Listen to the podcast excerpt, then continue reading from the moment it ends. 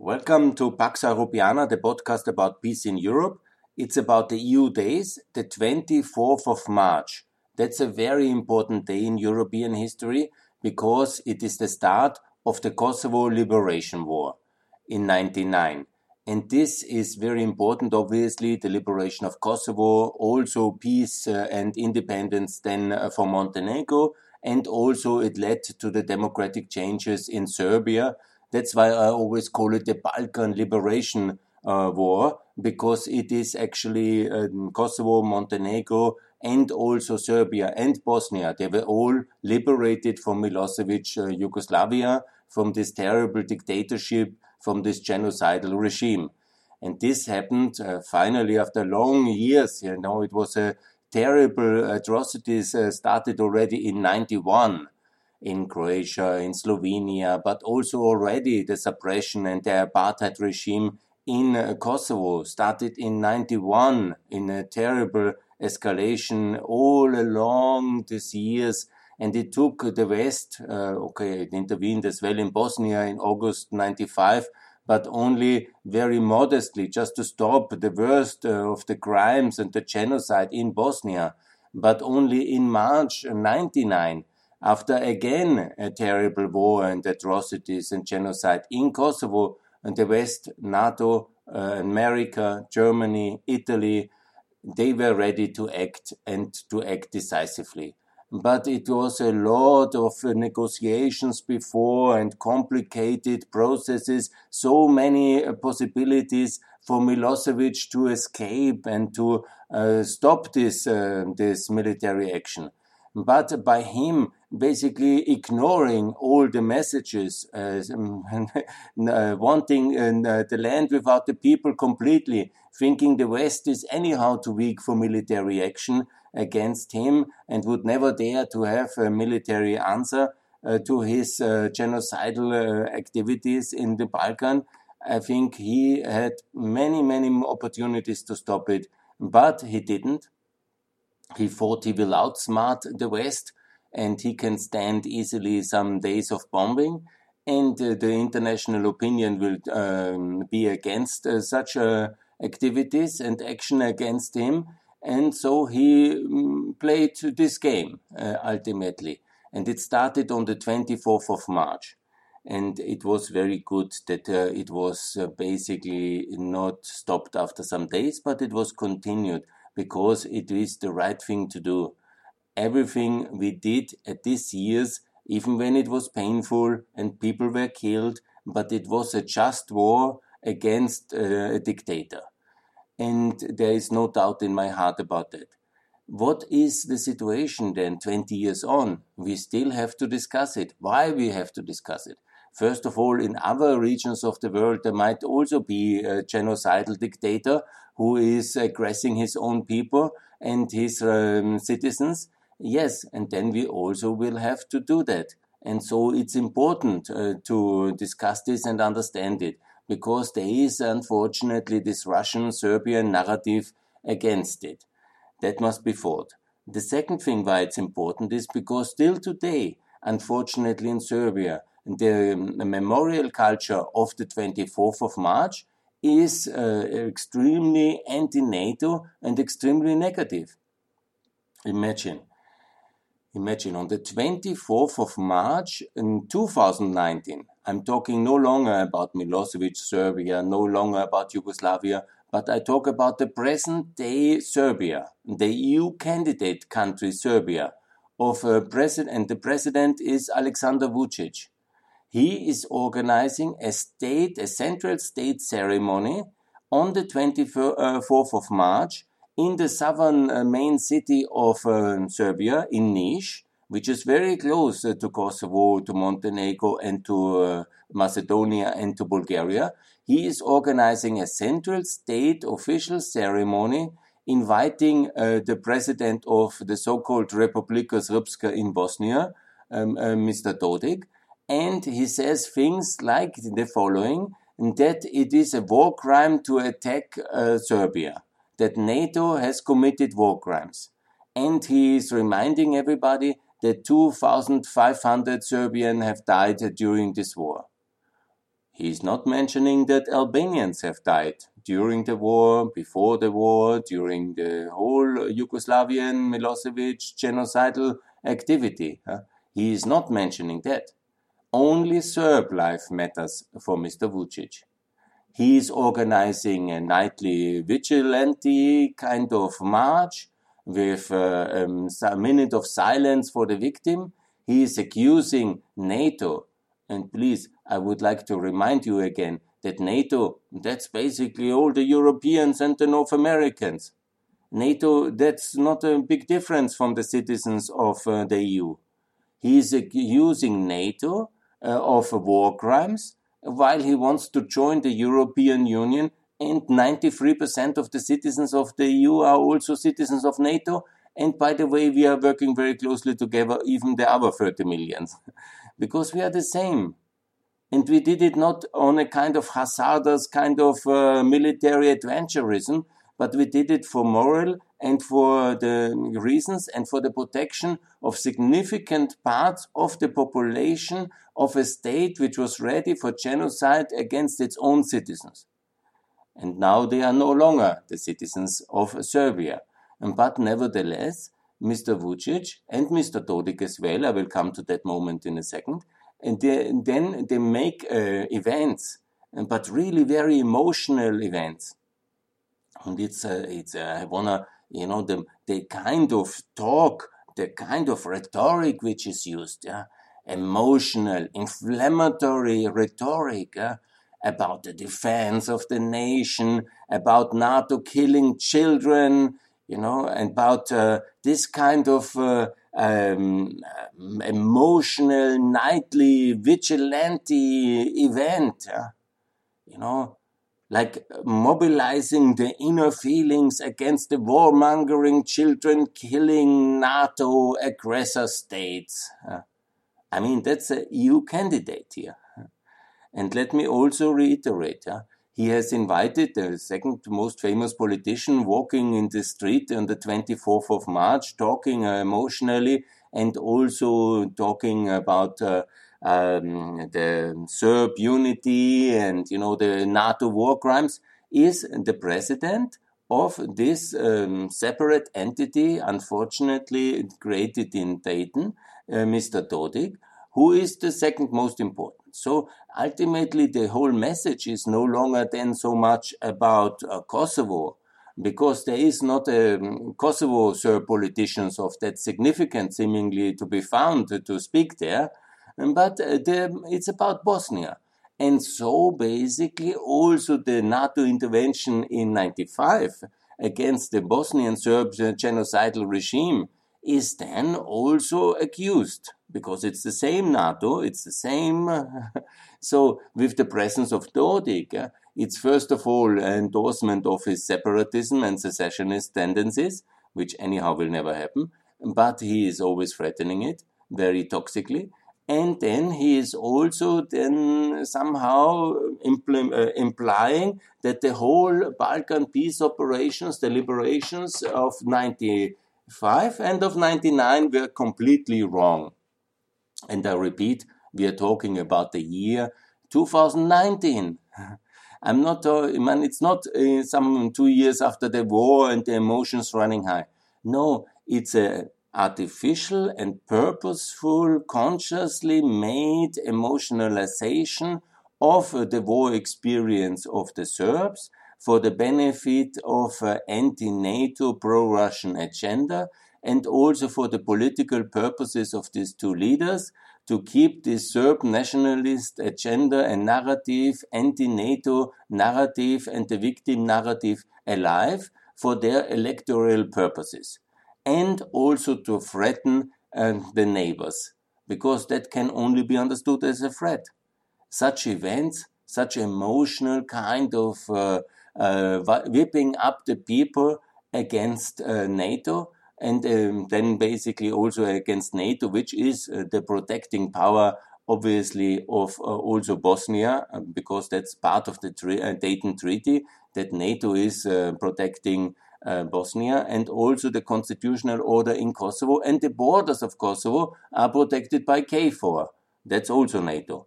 So basically, Bosnia and Kosovo are not full members of the alliance, clearly, but Macedonia is, but Bulgaria is, but Romania is, but Hungary is, but Croatia, but Slovenia, but Montenegro, but Albania. So basically, everybody else. So such kind of events can only be understood as a clear threat to uh, the neighboring countries, to us. And this is quite toxic. And it doesn't stop on the 24th of March. This year, 2019, I repeat, it's just two years ago, has also the 10th of May to offer. What's the 10th of May then in this year? Again in Niš, a very symbolic city because that was basically the southern military command of Serbia and of Yugoslavia during the um, um, Balkan Wars of Liberation. And there was also the Serb um, Air Force was based, and there was also the cluster bombing against that uh, and that uh, airport. And uh, unfortunately, there were civilians dying during this um, uh, military action against uh, the Nish airport. That's also why they go there because they know that it was one of the uh, most the moment I think it was the seventh of May where most of the um, civilians have died. It's definitely a terrible thing, yeah, and I'm very sorry for any civilian. But I would like to remind you what would be if we in Austria, for example, in the year 20 years after the war, let's say 45, that's uh, 65, would have the Austrian state made a central state ceremony, um, in maybe in Linz, my hometown, was completely destroyed. Uh, you know, when you see some pictures of uh, Linz, because it had this uh, symbolic significance, and uh, for the uh, this Lord Voldemort, and, uh, and there he had it had also I don't want to, to, mention his name, but you know that yeah, it was a very significant city for. This terrible dictator we had, yeah, and the Americans liberated us, but obviously in the process of liberating, Linz was quite destroyed, like Berlin, like Dresden, Vienna was relatively uh, spared because of the, its cultural value. And um, there's uh, that was also a lucky situation, which was not shared, for example, by Linz. Yeah? So quite flat, yeah, and not a single building is uh, alive, uh, standing, and a lot of people killed, obviously. So when we, for example, would have done in my not me, I'm just 52, but when um, there is uh, this generation in 65, the Austrian Chancellor or maybe inviting the German Chancellor as well, because it's also two countries, uh, Bosnia and Serbia. Let's make this parallel. And then to go to Linz and then to make a big statement how terrible it was that the Allied had killed so many children in Linz. I mean, mm, would not have endeared us to the world opinion. I'm confident. And, you know, you can say, oh, that's not a good parallel because uh, this is uh, this unique crime of the Nazis. Yes, absolutely, it's a new, unique crime in its dimension, in its brutality, in its uh, industrial scale killing. Yes, I, I, agree. Actually, I don't say that Milosevic was ever coming close to that, but you know he also killed a lot of people, and it goes also in the hundreds of thousands. And he killed them in Bosnia, he killed them in Croatia, he killed them in uh, Kosovo and how come that uh, then you can do when somebody stops such atrocities and unfortunately also civilians die in the process? Whenever these civilians were obviously also part of that regime in a sense, yeah? Because uh, similar like German citizens and Austrian citizens were part of that regime as well. And that's and the, the difference is also that the, the American bombs in uh, and the NATO bombing in uh, Serbia was of a huge and very accurate uh, um, uh, level of technology. It was not the mass bombardment of cities. You know, that's uh, something very different uh, to go into the residential areas and to take whole quarters out, like it happened um, towards um, Linz, for example, or Dresden, or Berlin, or Hamburg and also to many cities where the Germans have bombed it in World War II. Let's not forget it. You know, these are terrible things. You can call them war crimes. Yeah, but you know, imagine it, I think in a way it was justified absolutely to bomb these cities because of these uh, terrible crimes which uh, uh, were committed in World War II, the whole uh, the Holocaust and all the crimes. And so the German and Austrian population had to pay the price. That's very tragic. Good. But did we do some kind of central commemoration ceremonies? And did we claim that uh, the Allies were a war criminal organization? I don't think so. And man, there might be some extremists in Austria and Germany who do that, yeah, but certainly not the German or Austrian state. And now we have to face a Serbian state which is doing such kind of ceremonies with taxpayers' money with the state authorities, with the highest representative of the state, and many parliamentarians, the whole political elite is going to Niš to do that. But they are not only going in Niš on the 24th of March, no, also on the 10th of May. The 10th of May is then uh, seen as the as the you know that's um, you know the controversy about the 8th of May, 9th of May, 10th of May because the 9th of May, we tend to, we think that this is the day which should be uh, celebrated the European Union, and it is the day of the Schuman Declaration of 1950. And the Russians and their allies, uh, they claim because of uh, time delays, they uh, like to celebrate the Armistice Day and the Victory Day on the 9th of May. And we in Europe, we celebrate on the 8th of May. That's a big controversy. I will talk about it. But the 10th of May has nothing to do with any of the 8th of or the 9th of May. So Mr. Vucic was seemingly busy on the 9th with other activities and on the 8th. And so he decided to do a big military parade uh, on the 10th of May. And where? Again, in this southern city, it's the third largest city, the industrial town, and this was also the military headquarters of the uh, Serb, uh, of the Yugoslav uh, Air Force in 99, and it was bombed. And it's an emotional town for that, and it's very close to the border of Kosovo, Montenegro, Macedonia, and Bulgaria. And in this town, he makes a big military parade during the same year of the 20 years anniversary of the liberation of the Balkans, or as the, some in Serbia see it seemingly, as the year where the um, NATO has committed war crimes in uh, Niš. And he does a big uh, military parade. What kind of? He puts uh, 4,000 soldiers, 400 tanks. You know, it's not a, a major um, army, the Serbian one, but for a parade, it's quite impressive 400 tanks.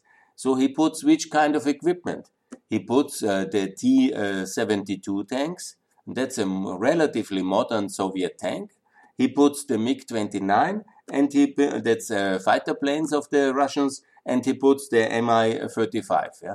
That's uh, Soviet uh, Russian uh, helicopters, um, uh, fighting uh, whatever attack helicopters. So we are in that kind of situation. He buys a lot of military equipment from Russia today with the money we as European taxpayers give him to build highways and all the other things and to prepare EU accession. Then he has fiscal space because he doesn't have to pay for the highways and for these other important things.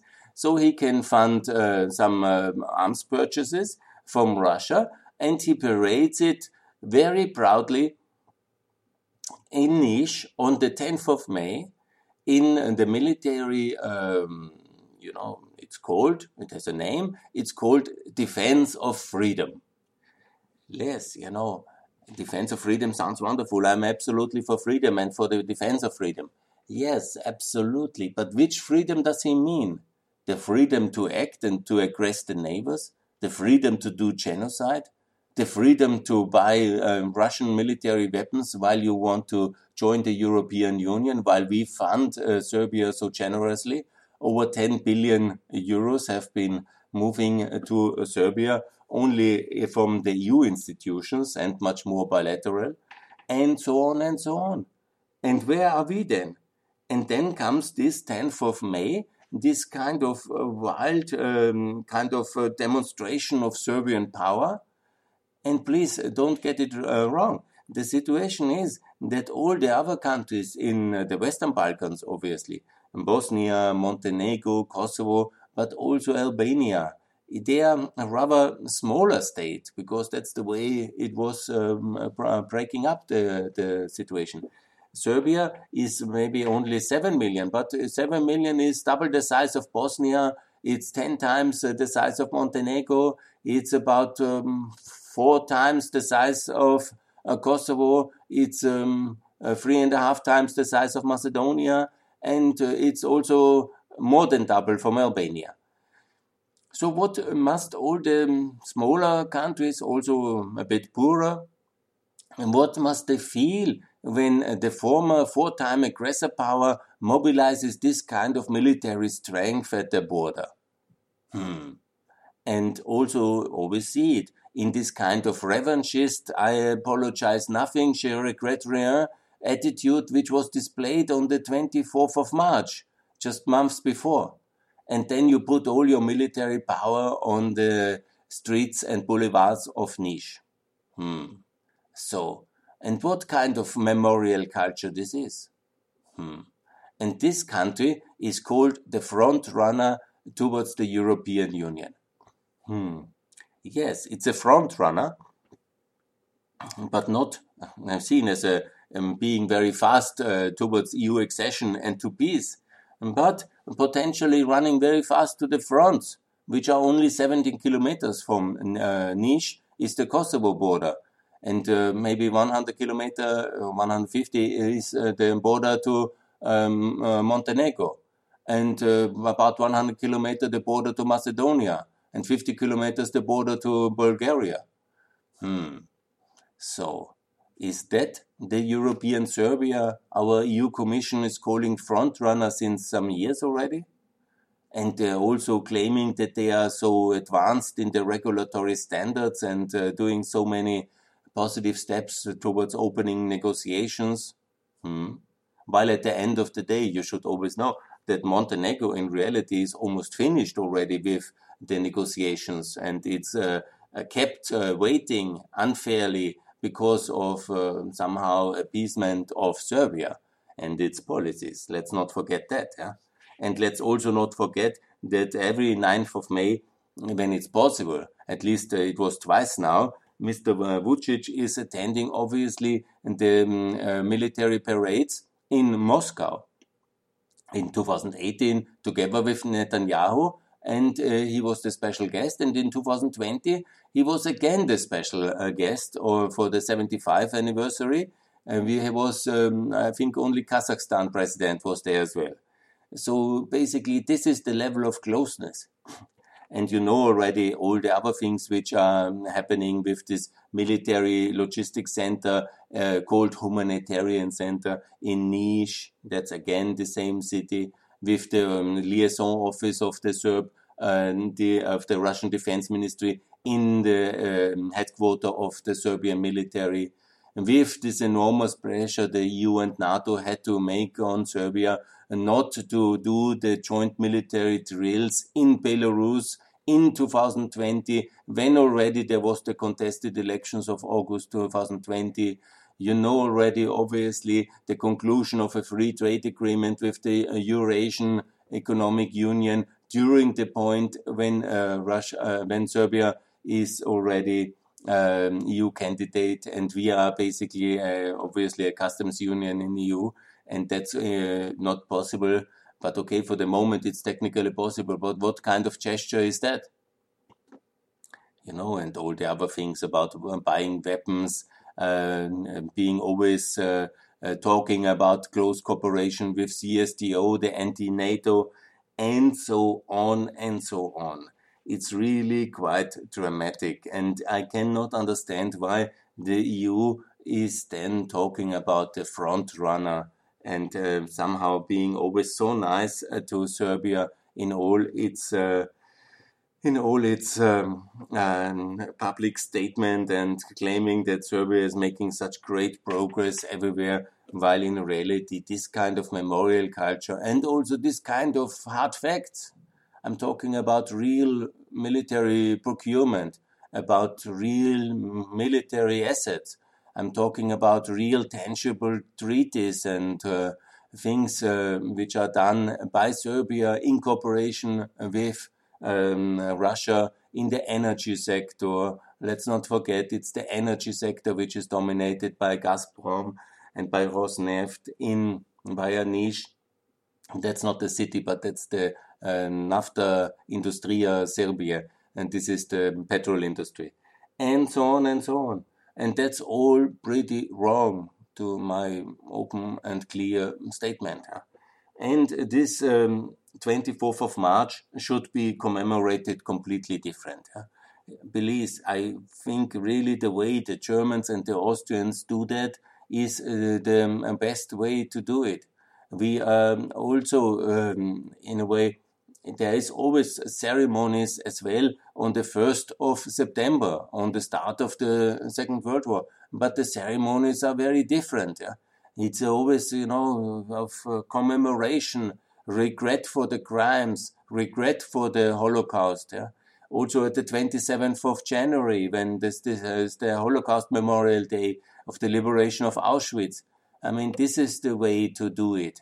And so on and so on. Obviously, you know, the memorial and commemoration culture, even in Germany and Austria, can be improved.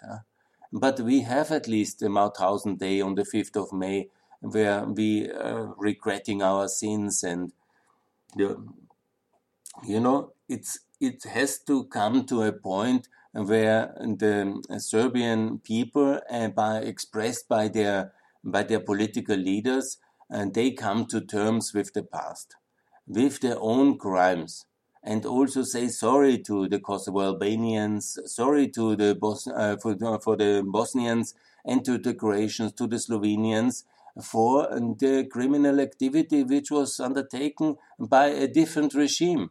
Nobody actually blames today's Serbs on any of this. Yeah?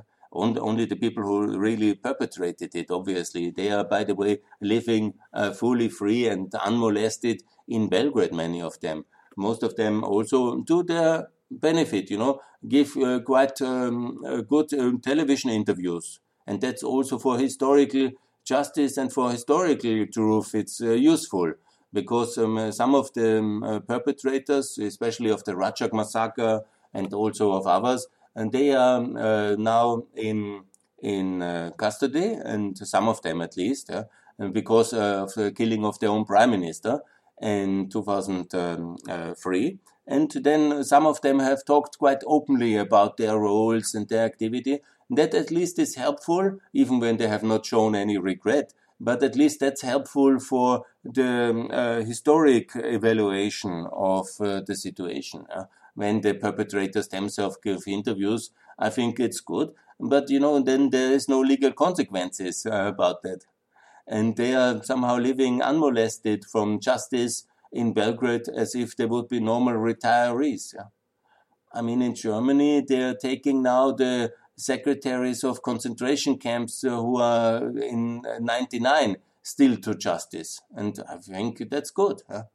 because they were part of this kind of terror ma uh, machine. And if we don't, uh, obviously it's not the same. Nothing is the same always over time and in history and the events.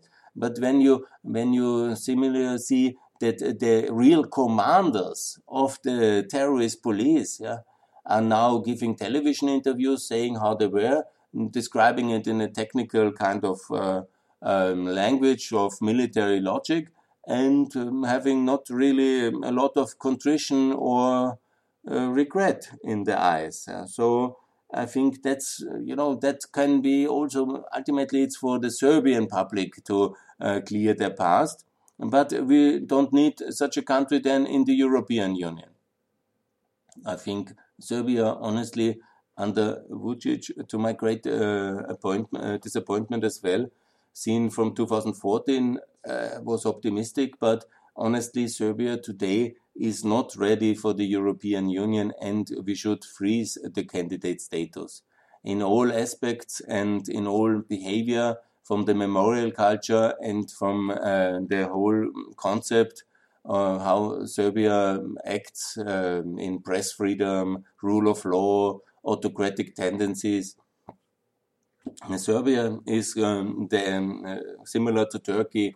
It is a very important partner for us. Um, that's uh, true. Serbia is a partner. It's an investment location. It has logistic uh, significance. It is good to, to, live in peace with Serbia, similar like we have it in uh, with um, uh, with Erdogan of Turkey. But it can only join the Eastern Partnership, not the European Union, and not NATO. Obviously, it should, and maybe there's wisdom. Maybe there's some um, change in attitude. But at the moment, as it is, Serbia is only uh, applicable for the Eastern Partnership. Obviously, we will fund it, we will support it, we will see. But maybe there is a turnaround and Serbia changes uh, towards NATO membership. then very welcome, and then immediately in EU and the euro and fast. But without a change of attitude uh, towards NATO, there can be no EU future please, uh, it's impossible. You know, somebody who celebrates against NATO in public state ceremonies and says such things uh, even in 2019 and possible every day uh, since then thinks it. And um, we will see now how the new, it's now the 22 years celebration coming up on the 24th of March. And let's see how Serbia celebrates in 2021 and I guess it will be quite similar to 2019. And let's evaluate. But I think then it's important uh, to freeze the candidate status of Serbia, exactly like we have done it more or less with Turkey now. And the status can stay for some years. But everybody else, welcome to NATO, welcome to the EU, fast track, and to be safe from any potential future aggression of Serbia. Good.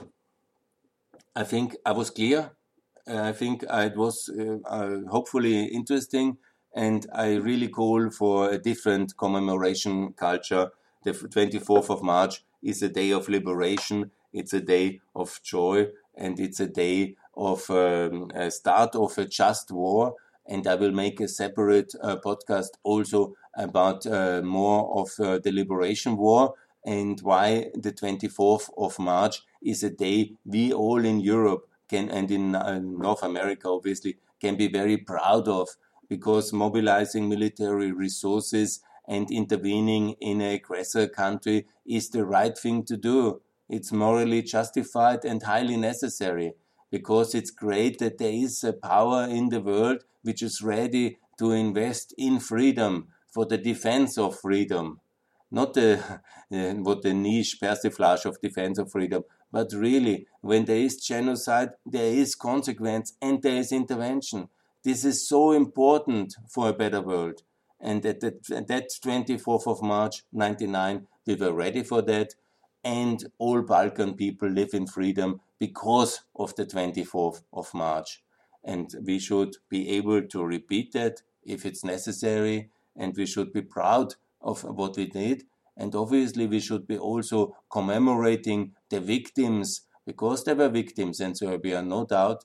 And we should uh, commemorate all the victims, uh, the people, and especially those who were the victims of state terrorism by Milosevic. They are the first one to be uh, commemorated and honored, and also the victims of the bombing they are also victims of Milosevic.